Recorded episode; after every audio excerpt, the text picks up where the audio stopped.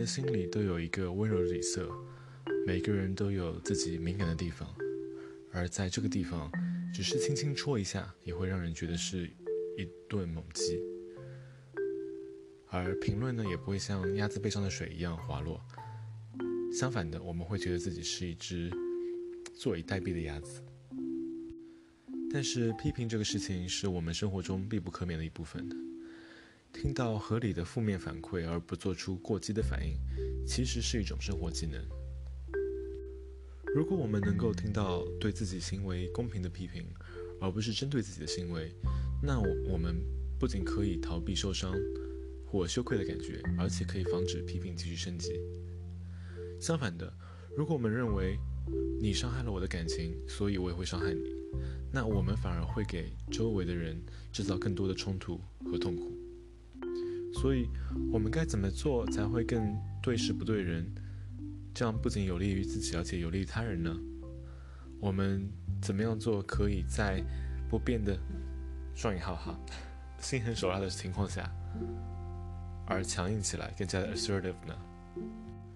那我们先从几个小窍门开始，聊一聊。怎么样可以重新解读批评的者？不管这个人是你的老板、婆婆、爱管闲事的邻居，还是你爱和信任的人，而其实这才是问题的关键。首先，我们需要考虑一下源头。嗯，你会像喝山泉水一样喝垃圾箱下面的水坑里面的水吗？当然不会。那为什么呢？除了因为你聪明之外，还因为。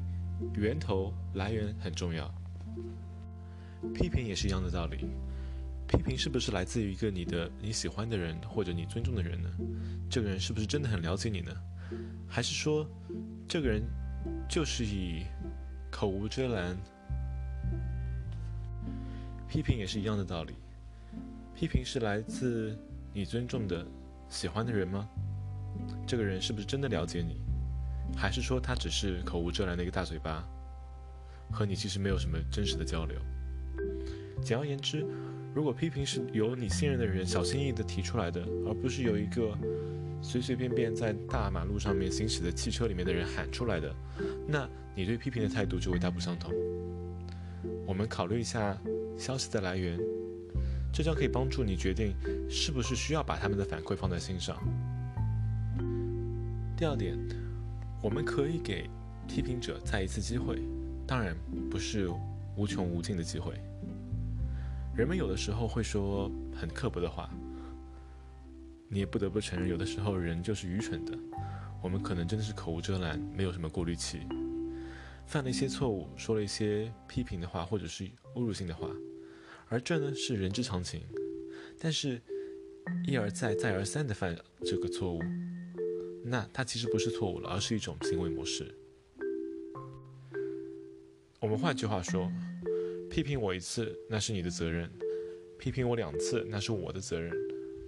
但是如果你屡次被侮辱却没有被道歉，不承认他，那你就应该大声说出来，或者限制与那个人的接触了。连续三次打击，你不一定会出局，特别是。你可能还需要和他们一起工作和生活的时候，或者是他们还和你还有血缘关系的时候，但是这肯定是一个时机，让你来下定决心，划定一些界限了。那接下来我们聊一聊，怎么样可以锻炼自己，以消除批评给你带来的刺痛感。我会给你四个小窍门，但你得确定是改能改变的，真的只有自己而已。首先，我们需要注意一下，他们不应该说这个话，这把双刃剑。一般来说，对于批评过于敏感的人，往往有很高的道德标准，他们有严格的道德准则，他们的价值观也相对来说比较深一些，而这是好事情。但这是少数价值观相对比较强烈的一些弊端的地方。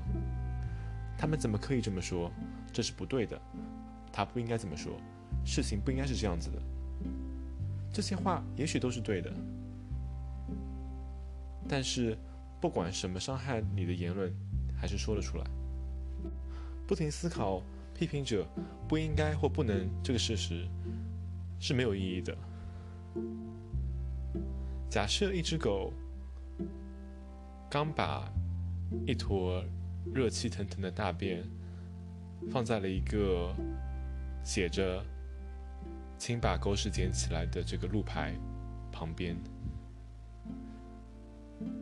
这个事情不应该发生，但是你不得不处理它，你需要把这个狗屎捡起来。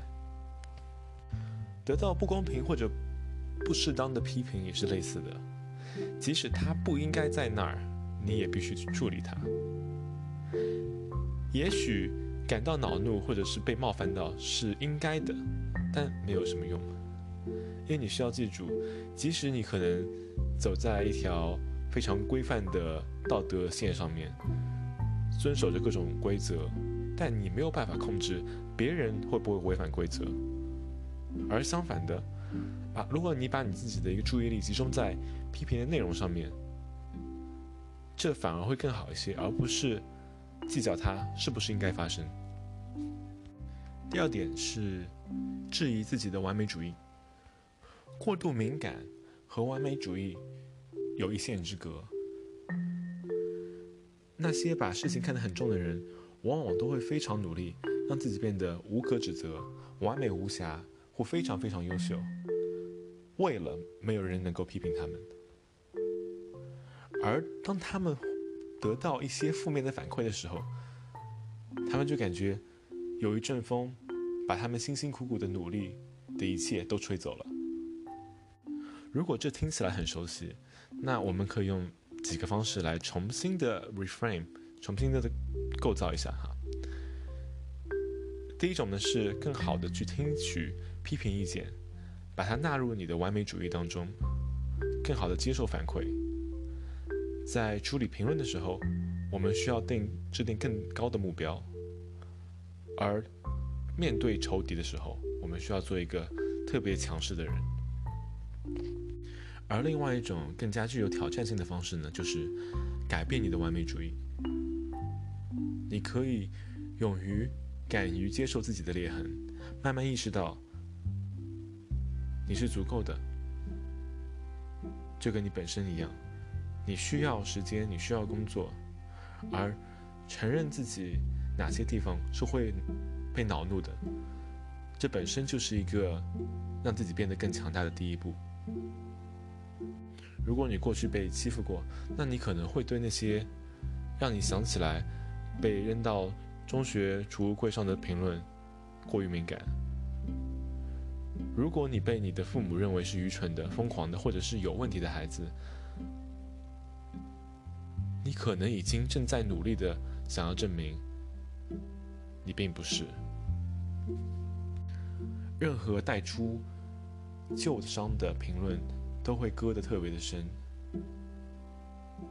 但是只要你开始意识到这个问题就是你的 hotspot，就是一个你的热点。那这是你去拥有这个问题的第一步，而只有当你拥有了这个问题，承认它的存在，你才有可能最终治愈它。啊，我那个时候应该是这么说的：当你在你的脑海里面再现场景的时候，你需要对自己诚实。我们都有过被欺负、被批评的经历，然后呢，过了几个小时之后，我们想出了一个。特别好的方法来发泄，说哦，当时我应该这么说的，而我们希望在那一刻说出来。我们在脑海中重现当时的情景，把我们希望发生的事情说出来，但它并没有真正的发生。所以，在脑海中重不停的重放这个场景，也是一个双刃剑。在某些情况下，它是非常有用的。你当你重放重放这个场景的时候，你可以想象在那一刻所需要需要的东西，你感觉到了自己被赋予的这个力量，得到了安抚，或者获得了安全感，这是一个特别有价值的，即使是一个白日梦。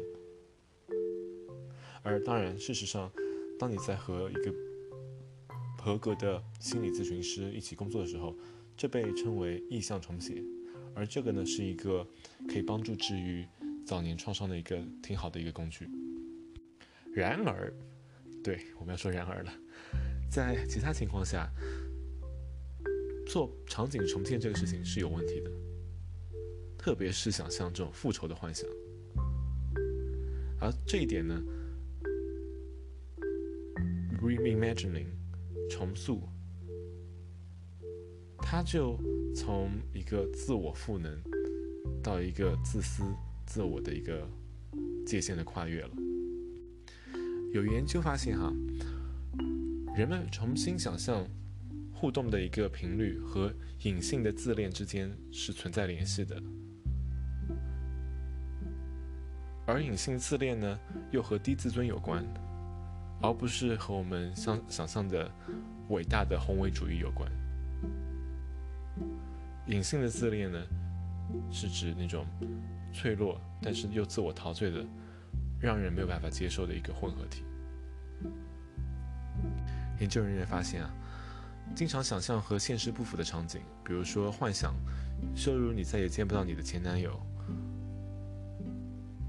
或者是想象自己打扮成自己的老板。上演夺权的戏码，这和隐性自恋是息息相关的。所以，隐性自恋的人比非自恋的人更容易、更更经常的设想冲突。他们会想象自己占据主导地位，然后可以控制关系。所以，当你在脑海当中重现这些场景的时候，你需要注意。如果这样做是为了舒缓和增强自己的一个能力，那你可以继续下去。但是如果你这样做是为了支配你想象中的敌人，那你可以考虑一下一种更健康的应对策略。好，我们快收尾了，对吧？那我们做一些相反的事情，不是对事不对人，而是对人不对事。一般来说，对人不对事。给我们的一个脑海中的一个画面是非常隐秘的火焰，慢慢的在燃烧，或者是你会对着你的枕头大喊大叫，但它是有一定道理的。对事不对人的相反的做法，就是把这个事件，把这个事情非人格化。而当你把一个行动或一个角色非人格化的时候，它很快失去了价值。比如说，我们把工作亲力亲为，意味着我们投入了很多；而把工作非人格化，意味着我们只是为了薪水才出现在我们工作的场地。比如说，我们以个人的一个激情、一个热情，意味着投入；而脱离呢，则最多可以保证。乏善可陈的一个结果。那更进一步说，我们对待我们的朋友、家人的时候，当我们 take things personally，就是说对事不对人的时候，其实就意味着我们是用自己最好的状态去和他人他人交往，而 not taking things personally。事不关己，或者说，嗯，这只是对事不对人的时候，反而会让我们在最糟糕的情况下，让让我们对待别人没有那么真诚，导致我们相对来说没有人性，或者是在道德上面可能会有脱离感，而让自己慢慢的相信，道德标准和其他人并不重要。诶，所以我想说什么呢？我想说的是，其实你可以允许让事情来影响到你的心情，你可以对人不对事，这这是没有任何问题的。而我们需要做的，其实是找到一个在过度敏感和能够深切关注别人、照顾别人的中间，找到一个快乐的媒介。而我其实会希望你能够把你的工作或者是把你的人际关系看得特别重要，是 take things personally，